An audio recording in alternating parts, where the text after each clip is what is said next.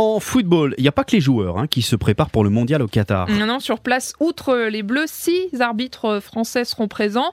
Parmi eux, Stéphanie Frappard, l'une des trois premières femmes à arbitrer dans une Coupe du Monde masculine. Et elle est en ce moment en pleine formation.